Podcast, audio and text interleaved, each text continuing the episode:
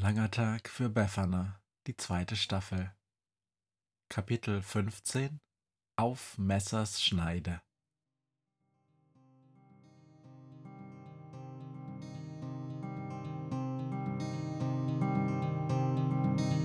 Wenn der Wind einsam durch die Straßen fegt, wenn die kalte Nacht sich auf die Häuser legt, wenn in Fenstern Weihnachtsschmuck ins Dunkel scheint, dann sind Befana und ihre Maus nicht weit. Wenn die Turmuhr Mitternacht geschlagen hat, stürzt die Hexe sich mit dem Geschenkesack auf nem Besen mutig in die Nacht hinab zu den Wesen, die ansonsten nie mag. Weihnachtshexe Befana ist für alle Monster da. Alle Ratten, Kakerlaken, Geister, Spinnen, Feuerdrachen, alle unsichtbaren Ungeheuer, Zauberzeitmaschinenbauer freuen sich schon das ganze Jahr auf den Winterwind, denn der bringt deine Weihnachtshexe namens Befana.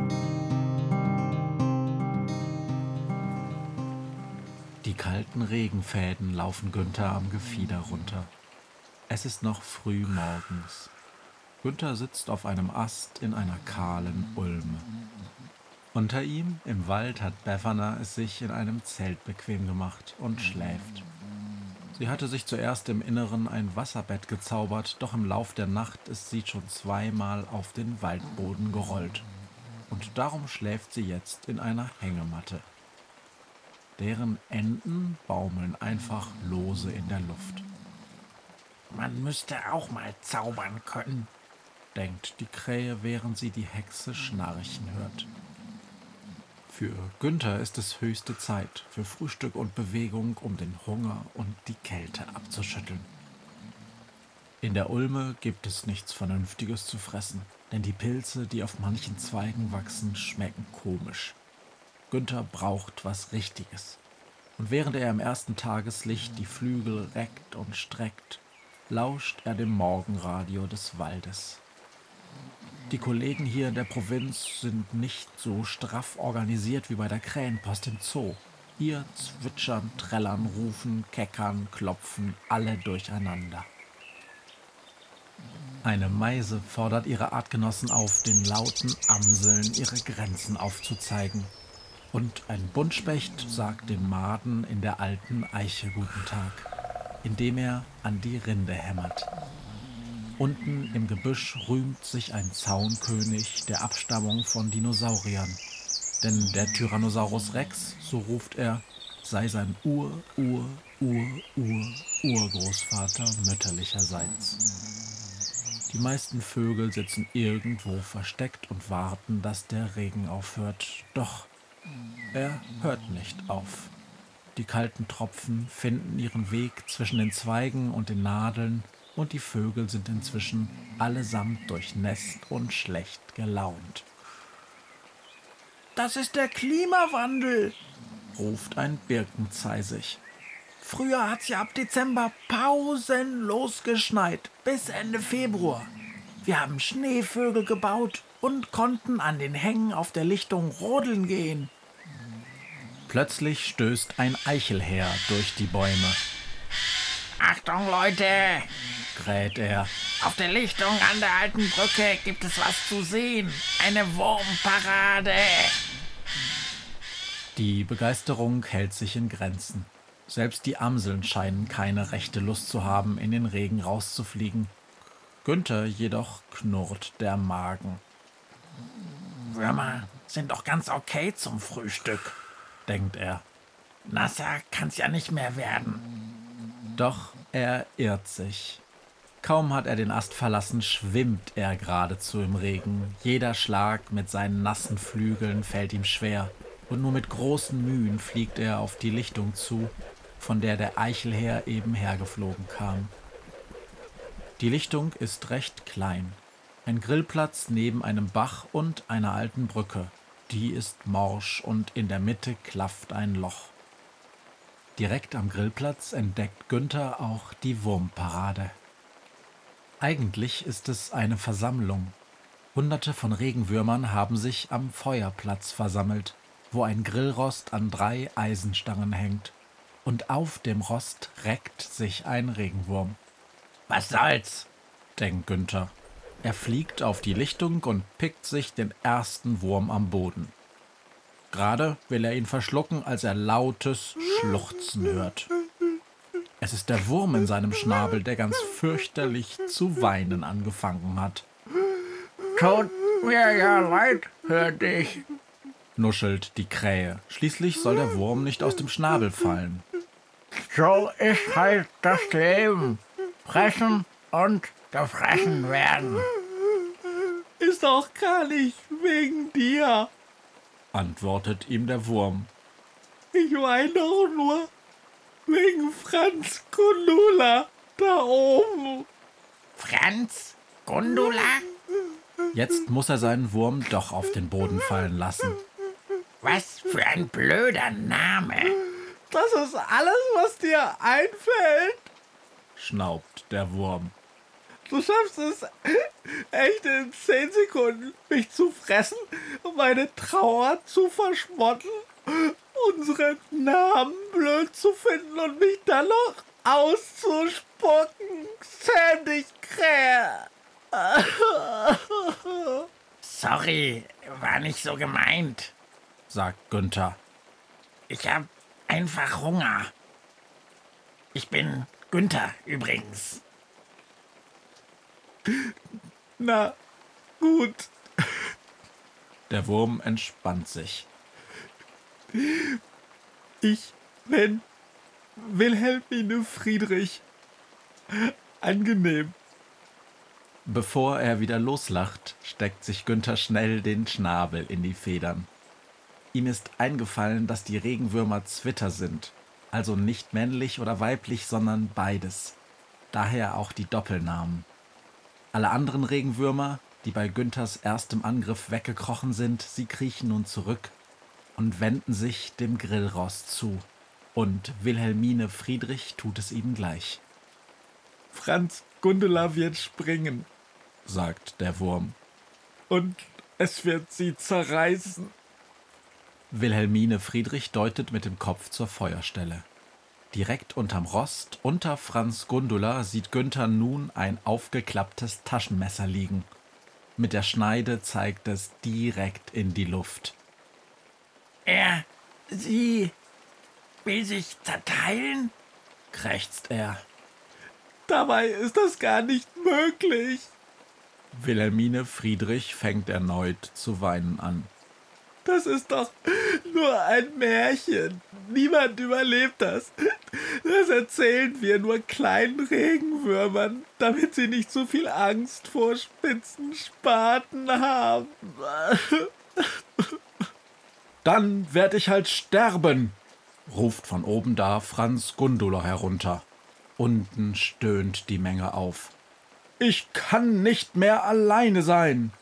Franz Gundula, ruft ein besonders großer Wurm mit einem gelben Gürtelring. Wir brauchen dich. Du bist der beste Wurzelzieher weit und breit und auch die beste Gräberin. Das Leben ist bedeutungslos, wenn ich nicht bei ihm sein kann, ruft Franz Gundula. Es ist beschlossen.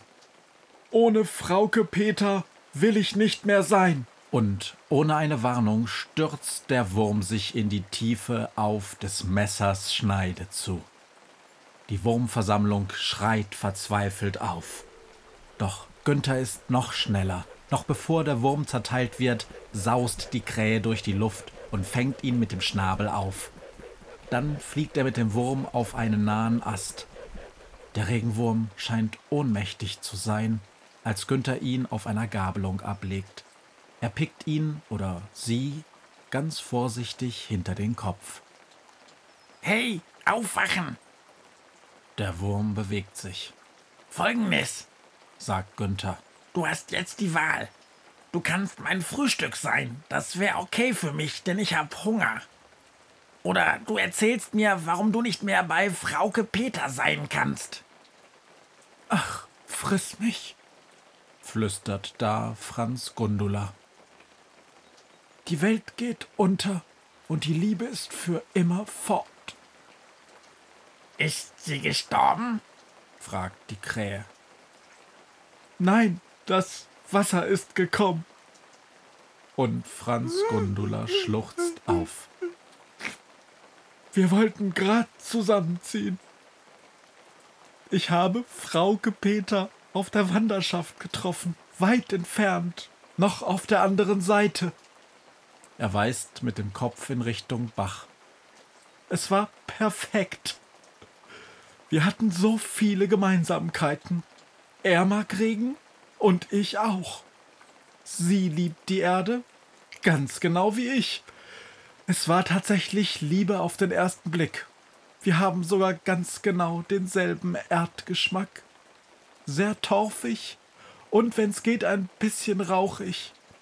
Als ich ihr erzählt habe, dass ich neben einer Feuerstelle wohne, war er kaum zu halten. Doch sie musste erst noch einiges erledigen, bevor er endlich zu mir kommen konnte, denn es war die Zeit der Wurzelernte. Also hat sie mir versprochen, sich im Spätherbst, kurz bevor der erste Schnee fällt, auf den Weg zu machen. Doch dann kam der Sturm, und mit ihm kam das Wasser, und die Brücke ist gebrochen. Ach. Franz Gundula beginnt zu weinen. Du hast Glück, sagt Günther. Erstens kann mein Frühstück noch ein bisschen warten. Zweitens bin ich keine ganz normale Krähe. Ich begleite eine Weihnachtshexe. Und das Glücklichmachen von Insekten, Schnecken, Würmern und so weiter ist gewissermaßen Teil des Jobs. Ich muss der Hexe nämlich noch beweisen, dass ich als Gehilfe etwas tauge. Also, los, ich flieg dich rüber auf die andere Seite und dort suchen wir nach Frauke Peter. Nach kaum zehn Minuten haben sie den anderen Regenwurm gefunden. Streng genommen hätten sie es schon nach fünf Minuten schaffen können. Doch der erste Wurm, den Günther und Franz Gundula am anderen Ufer treffen und nach Frauke Peter fragen, ist so fett und saftig und er glänzt so schön im Regen, und da muss die Krähe ihn, statt eine Antwort abzuwarten, leider fressen. Entschuldigung, sagt Günther, schaut beschämt zu Boden und muss rülpsen. Äh. Doch Franz Gundula ist viel zu hibbelig, um lang mit ihm zu schimpfen. Schon hat sie die Liebste in der Nähe ausgemacht, umschlingt ihn eng, damit die Krähe sie nicht auch noch frisst und jubelt. Frauke Peter, meine Liebste, du mein Wurmhautstern. Ein Wurmhautstern? Denkt Günther. Ist bestimmt das gleiche wie ein Augenstern, nur haben Regenwürmer keine Augen. Frauke Peter und Franz Gundula sind glücklich. Danke, Danke, rufen sie. Soll ich euch beide wieder mit nach drüben nehmen? fragt die Krähe. Bloß nicht, ruft Franz Gundula. Ich hab mich doch vollkommen lächerlich gemacht da drüben. Ich bleib gerne hier. Auch Günther ist erleichtert. Endlich hat er seine erste Weihnachtsprüfung zur Zufriedenheit der Kunden absolviert. Doch eine Sache plagt ihn noch. Hey, Leute, sagt er schließlich zu den Würmern. Ist es denn okay, wenn ich gleich auf dem Rückweg auf der anderen Seite noch zum Frühstück lande? Regenwürmerfrühstück, meine ich. Ich liebe nämlich feinen Rauchgeschmack im Fleisch. Was kümmert uns die andere Seite? sagen beide Würmer unisono. Guten Appetit!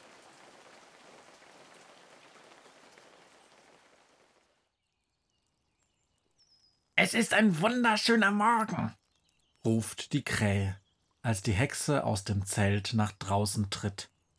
Von allen Zweigen tropft das Wasser, doch der Regen hat vor einer halben Stunde aufgehört und erste Sonnenstrahlen fallen durch die Bäume. Du siehst so zufrieden aus, sagt Befana und gähnt. Du hast wohl schon gefrühstückt, was? Und ob, sagt Günther. Ich bin satt. Im Morgenradio habe ich gehört, es wird ein schöner Tag. Potzblitz, ruft Befana. Dann lass uns los, damit wir heute noch eine gute Tat vollbringen. Stimmt genau. Die Krähe lacht. Es gibt noch viel zu lernen.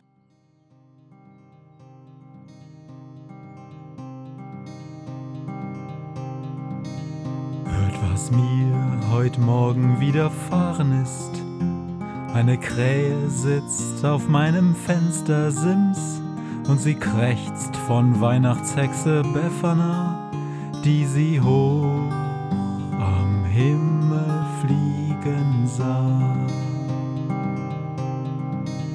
Tausend Abenteuer hat die Hexe erlebt, wie ein Haus verschwindet, wie ein Berg erbebt, wurde im Wald verwunschen und im Fels versenkt, und doch hat sie alle reich beschenkt.